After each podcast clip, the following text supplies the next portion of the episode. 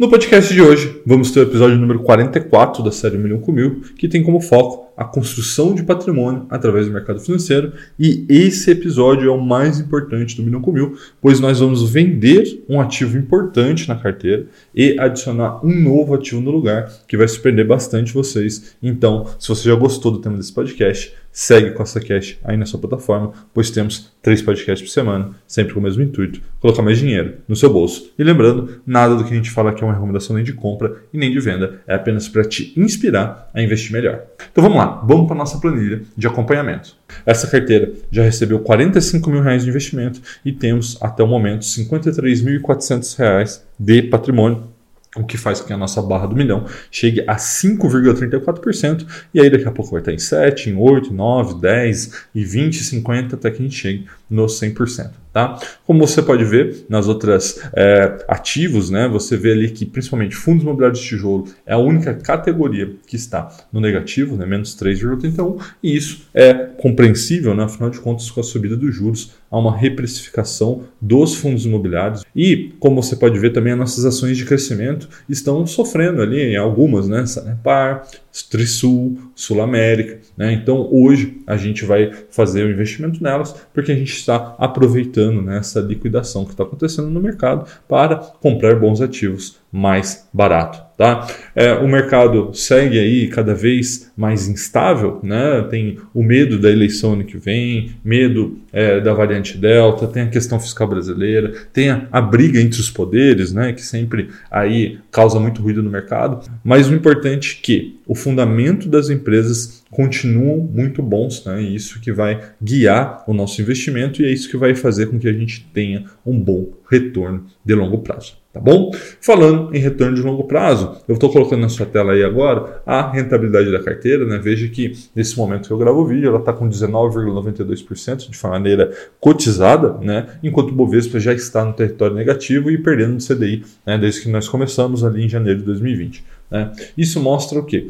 Que sim, é possível performar acima do Bovespa desde que você compre bons ativos e tenha uma carteira diversificada, uma carteira com ativos correlacionados negativamente. Né? Ou seja, por exemplo, a gente tem aqui fundos imobiliários que dão uma maior resiliência para a carteira, a gente tem ativos no exterior que performam normalmente ao contrário do que o Ibovespa, né? porque se o Ibovespa está caindo normalmente, né? não necessariamente, mas normalmente, o dólar está subindo, isso faz com que os nossos ativos dolarizados performem bem.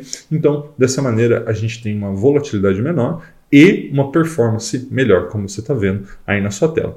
Outra coisa que eu sempre gosto de mostrar para vocês é a renda passiva, né? Como você pode ver, eu acreditava que em agosto a gente teria uma renda passiva recorde, mas isso não aconteceu porque a Taesa, né, que é sempre a nossa galinha do ovos de ouro, não botou o ovo, né? Ou seja, não pagou dividendos, né? O endividamento dela veio um pouco mais alto nesse trimestre. Acredito que ela reteve o pagamento de dividendos para amortizar as dívidas, né? Enfim, ela não falou porque não pagou, mas acredito que tenha sido por causa disso. Independente de qualquer coisa, mesmo sem o pagamento de dividendo da Taesa, o mês passado já foi nosso terceiro melhor mês, né? Recebemos aí um pouco mais de 130 reais mês passado e no mês atual, que a gente está apenas começando, né? Recebemos R$ 3,12 que faz com que a nossa média mensal de recebimento de renda passiva nessa carteira, desde que nós começamos ela, tenha sido de R$ 80,76, sendo que o melhor mês foi ali maio de 2021, onde recebemos R$ 309,73.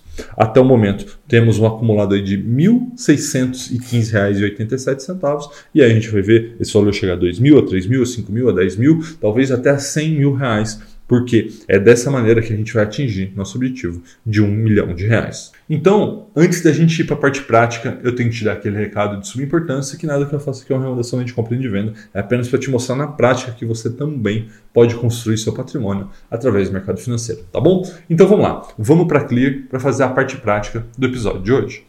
Bom, pessoal, chegamos aqui na Clear, fazer a parte prática do episódio de hoje do Milhão com Mil. Então vamos dar uma olhada no nosso extrato aqui desde o último episódio, né?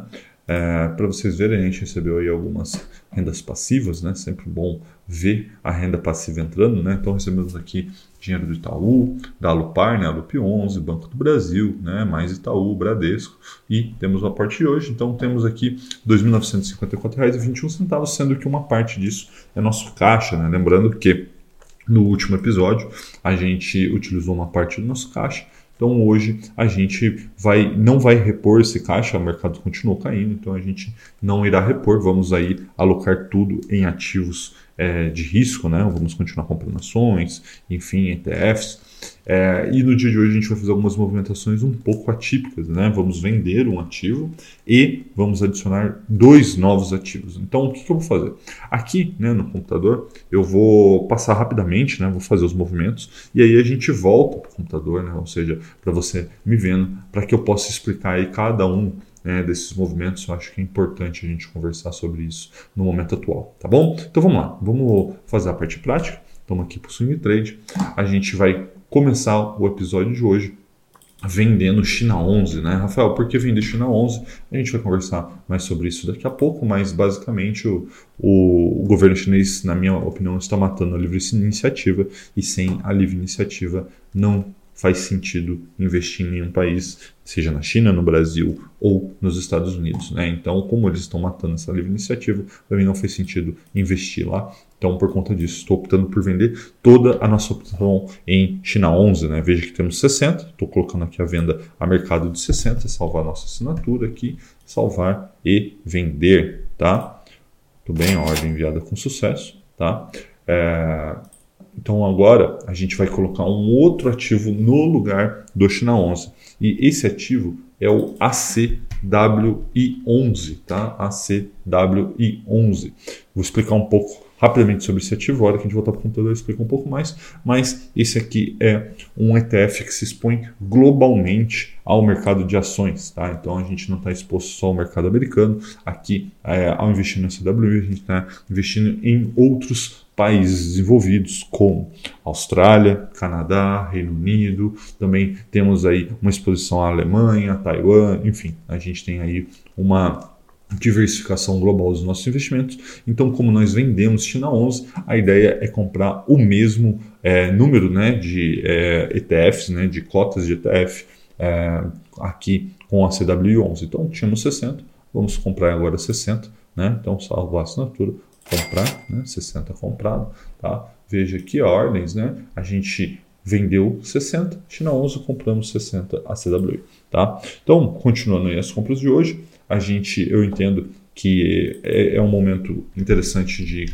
comprar é, ações da B3, né? Ela segue caindo aí, enfim, segue valor bem descontado. Compramos 20 no último episódio, vamos comprar mais 20 no episódio de hoje, tá? Então, comprar, temos 20, fomos para 40, né? Também vamos comprar 10 Trisul, né? Trisul está aqui na tela, já temos 140, vamos comprar mais 10, né?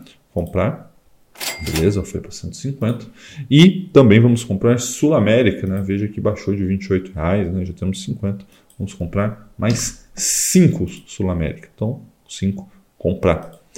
E agora a gente vai adicionar um novo, um novo ativo, né? É, na parte de crescimento, né? Que inclusive ele já está aqui na tela, já tinha adicionado ele aqui antes, ver se estava disponível tudo certinho aqui na Clear.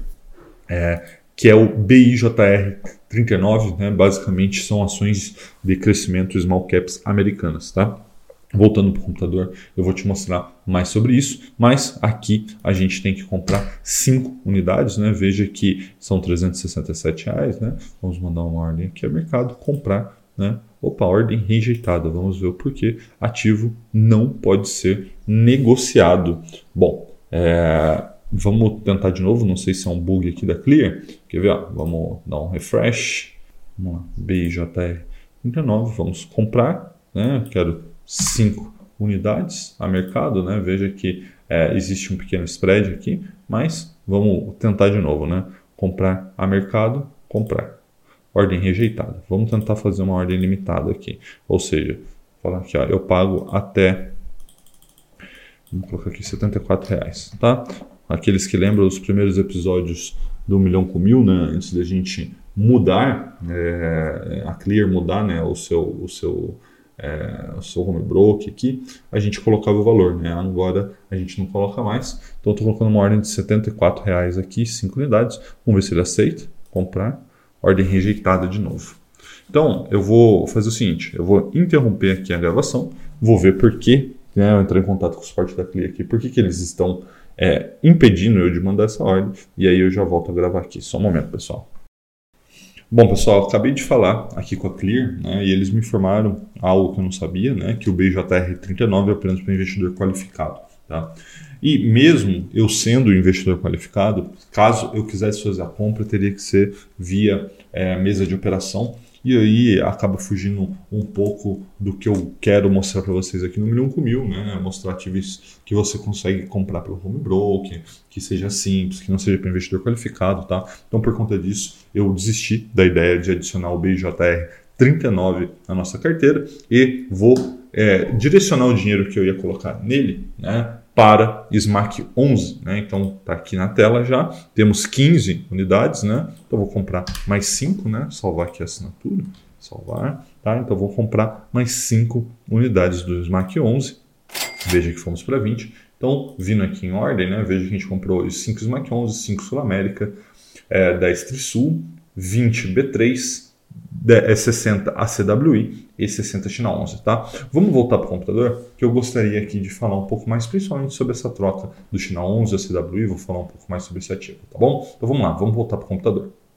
Bom, pessoal, você viu aí a parte prática, né? A gente teve um pequeno probleminha ali, não consegui fazer a compra que eu queria no do BIJR39, você reparou, mas o impacto disso no momento não vai ser tão grande, tá? O importante é que a gente está seguindo a nossa estratégia, seguimos fazendo nosso balanceamento e, como você viu, vendemos 60 China 11, né? ou seja, toda a nossa participação no STF, porque, para mim, a China está matando a livre iniciativa. Não que lá sempre teve a livre iniciativa, mas normalmente as empresas podiam aí desenvolver seus negócios e isso não está acontecendo como acontecia antes. Né? Então, o, o governo chinês está entrando né, e influenciando o setor de educação, setor de entretenimento, o setor financeiro. Então, com essa atuação, eu fiquei desconfortável em continuar investindo na China por conta disso. Eu vendi toda essa participação, mas eu queria manter uma, uma diversificação é, no, no, exterior, né? ou seja, na nossa classe exterior, continuar investindo é, em ativos dolarizados, obviamente,